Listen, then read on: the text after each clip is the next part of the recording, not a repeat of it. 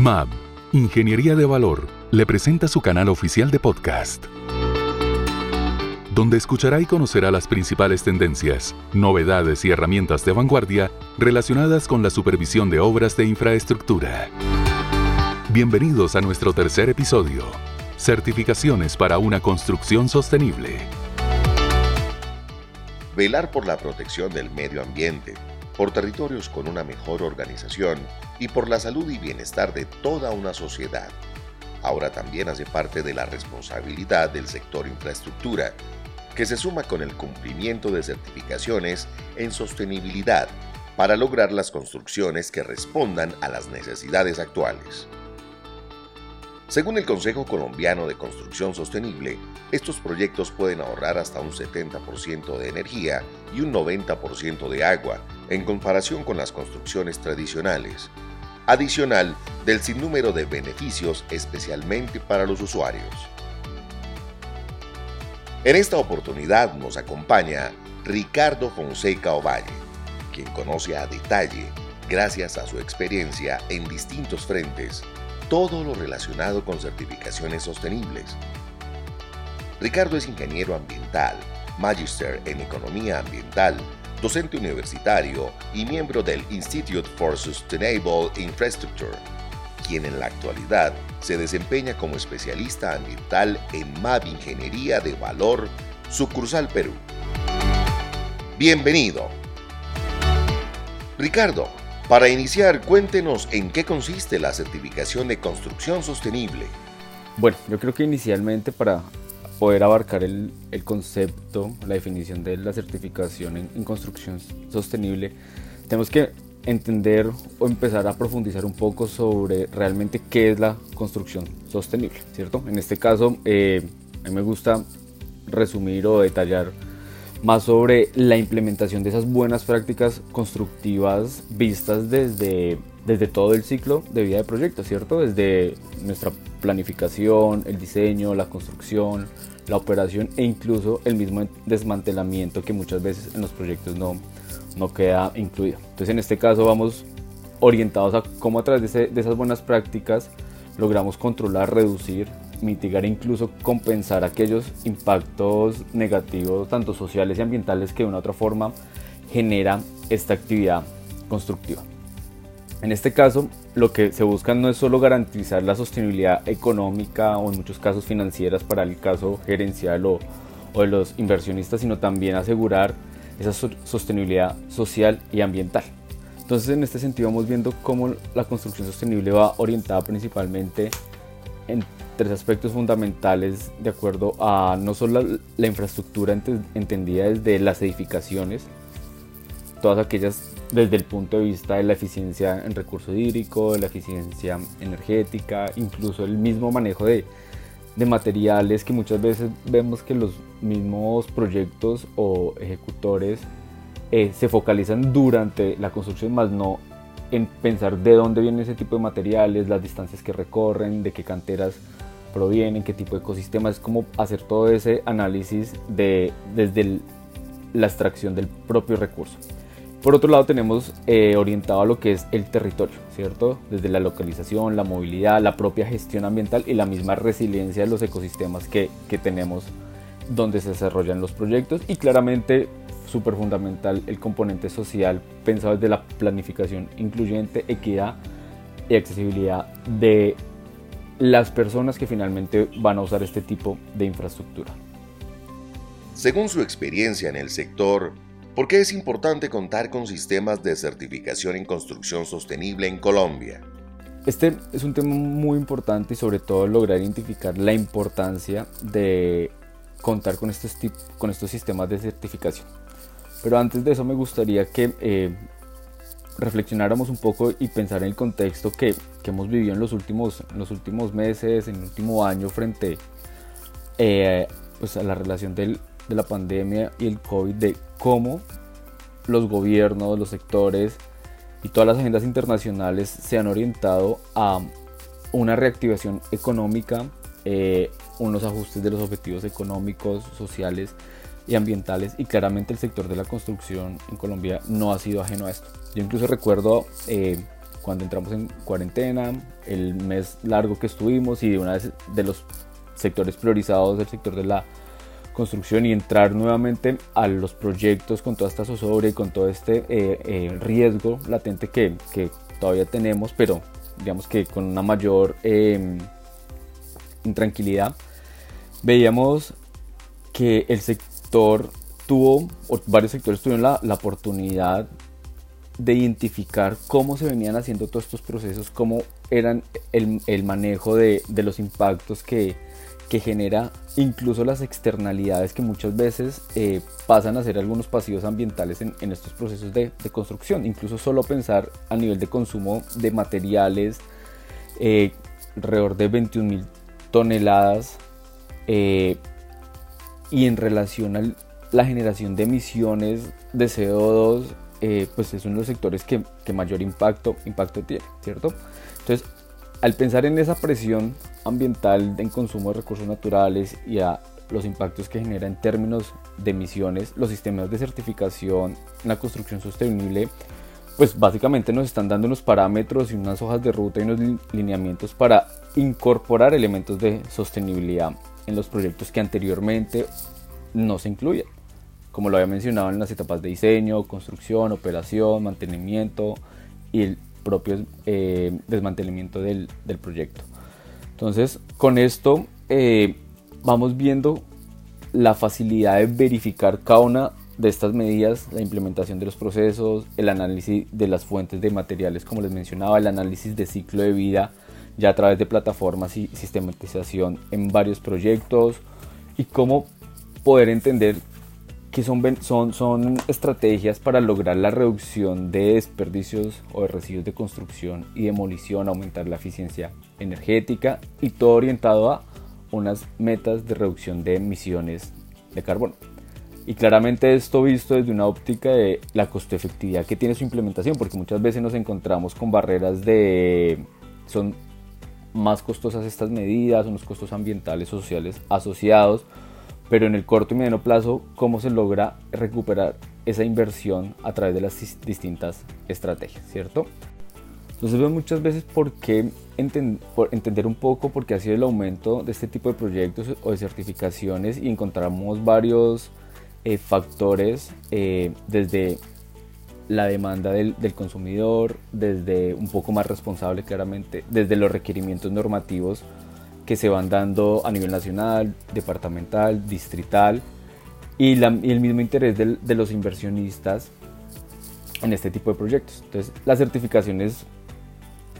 nos permiten medir objetivamente qué tan sostenible es realmente el proyecto a partir ya de estándares adoptados por el sector. Y adicional a eso, pues incorporar las prácticas para lograr que los proyectos de construcción realmente sean sostenibles en este caso, incorporar estas certificaciones, eh, más allá del componente ambiental, es entender que hay un valor agregado, un efecto positivo en, a nivel de mercado, a nivel de salud, a nivel, de bienestar social, que no, no, se está viendo solo, digamos que en la, en la, construcción vertical, como la mayoría de proyectos, sino también ya vamos orientados hacia el sector de infraestructura, como lo logramos evidenciar en los últimos lineamientos de infraestructura lanzados por el, por el Ministerio de Transporte a final del, del año pasado. ¿Cuáles son las certificaciones en construcción sostenible en Colombia y en qué se diferencian? Actualmente el, el mercado, sobre todo a nivel mundial, cuenta con bastantes eh, procesos y sellos de, de, certificación construcción sostenible y que claramente Colombia no, no, ha sido ajena a este proceso. Aquí vemos una de las principales eh, implementadas en el, en Colombia desde la certificación LEED o la más conocida como también Casa Colombia para viviendas de, interés social. También vemos eh, la certificación EDGI. Depende sobre todo qué es lo que se busca con este tipo de certificación. Cierto que cada una tiene una característica principal. Por ejemplo, el caso de EDGI eh, pues tiene tres temas claves orientados a la sostenibilidad desde la perspectiva de consumo de agua, consumo energético, materiales. Eh, vemos como el de Casa Colombia, específicamente para espacios residenciales, eh, una guía bastante, bastante compleja y específica para la implementación de estos proyectos, o la certificación WELL ya más orientada al tema de salud y bienestar social, eh, desarrollados en este tipo de infraestructura, pensando desde la iluminación, el tipo de calidad de agua, eh, que ha entrado poco a poco con, eh, pues, en, en, el país. Y claramente la certificación LEED, que tiene mayor trayectoria no solo a nivel mundial, sino a nivel, a nivel nacional, con mayor número de proyectos, incluye todos estos componentes descritos anteriormente, pero también la más reconocida y prestigiosa por el sistema de calificación, por el grado de, inversión que este, este requiere y que ha cogido muchísima mayor fuerza, no solo en su adaptación, sino en su implementación. Entonces es una realidad que vamos viendo eh, en cada uno de los sectores, en cada una de las regiones, de cómo estas eh, certificaciones van permeando eh, cada uno de los proyectos y sobre todo sin generar unos mayores sobrecostos que siempre es como el, el, el miedo en estos casos, sino que realmente se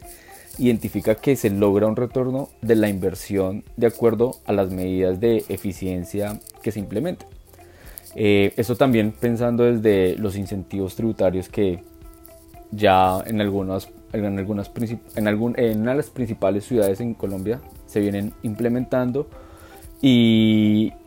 y que lleven una práctica que permita realmente viabilizar económicamente la sostenibilidad en el sector. A propósito de lo anterior, ¿qué normatividad cobija las certificaciones sostenibles en Colombia? Colombia sufre ese mal de tener una normatividad eh, ejemplar a comparación de otros países de, la región. Y el caso, eh, sobre todo en este tema, vemos cómo incluso desde el 2018, a través de la expedición del COMPES, eh, de política nacional en edificaciones sostenibles, eh, pues va tomando mucha mayor fuerza y articulación de los diferentes lineamientos que tengan las autoridades para pues, poder tener esas herramientas para poder implementar y sobre todo tener la claridad de cómo hacia el sector privado y a cada uno de los actores ir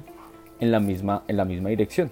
Y es ahí donde vemos incluso también Bogotá sido, eh, digamos que, vanguardista en este tema desde el 2014 con la resolución 3654 de cómo establecer ya un programa específico para el reconocimiento y el desarrollo de la construcción sostenible, eh, cómo a través de sus, decretos lo va orientando no solo hacia, hacia um, sector edificaciones privadas, sino también hacia, las viviendas de, interés social y que estas incluso puedan llegar y que están cumpliendo estándares de construcción sostenible. También vemos eh, que todas estas em, decretos, resoluciones, COMPES van orientadas sobre todo a lo que se está estableciendo recientemente por el gobierno y en los acuerdos internacionales eh, de un programa neto cero de carbono. Básicamente, ¿qué nos establece eso? Cómo cada uno de estos proyectos, cada una de estas implementaciones, certificaciones buscan que en el sector eh, pues se haya una reducción de las emisiones de carbono, por eso hablamos de programa, programa neto cero de, carbono, y orientados hacia el, que el 2030 eh, pues todas las edificaciones existentes cumplen con, con este objetivo. ¿Y cómo se hace eso? Pues básicamente con cada una de las medidas, lineamientos, estrategias que hemos venido mencionando en, en este podcast. Entonces vemos que eh, es realmente una gran oportunidad para, para, el, para el sector, eh, para combatir las estrategias y atacar las estrategias de, cambio climático, expandir las ambiciones y compromisos de cada uno de los aliados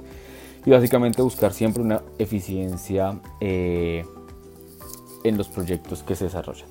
Finalmente, y a modo de conclusión, Ricardo, cuéntenos cuáles son los principales beneficios de las certificaciones en sostenibilidad que impactan a todas las partes involucradas en el sector infraestructura. En este caso, a, mí me gusta llamarlo como ese dulcecito eh, traducido en los beneficios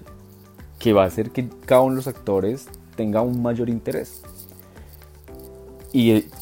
partimos desde el sector público de cómo se materializan en nuevos proyectos de inversión, cómo hay un cumplimiento de las metas de control de gases de efecto invernadero, así como el programa Neto Cero de carbono para edificaciones que les mencionaba, y todo esto orientado a una meta específica para el 2030. Pero creo que hay un actor fundamental, eh, claramente que son las constructoras, ejecutores, que van viendo la importancia y la necesidad de lograr evidenciar cómo sus estrategias de sostenibilidad van abarcando toda la cadena de valor, desde suministro de materiales, cómo es la implementación de, cada una de estas estrategias o lineamientos de acuerdo al recurso que mayor se impactan, materiales, recurso hídrico, eh, recurso energético, y ver cómo se va masificando este tema de la construcción sostenible en Colombia. Y algo súper clave también es cómo las entidades financieras eh, ya van creando nuevas líneas de crédito e incluso la emisión de bonos verdes para una mayor eh, inversión en, en, este sector y entender que pues, la viabilidad económica sí se puede realizar en proyectos de construcción sostenible y cómo las certificaciones también materializan todos estos procesos. Ricardo, gracias por participar de este espacio en el que pusimos en contexto a nuestros oyentes sobre todo lo que concierne a las certificaciones de sostenibilidad, incluyendo su impacto, normatividad y beneficios. Desde ya los invitamos a estar muy atentos a nuestro próximo episodio, que trae información clave para estar a la vanguardia en estrategia, infraestructura, nuevas tecnologías e ingeniería de valor. Somos MAN. Somos 4.0.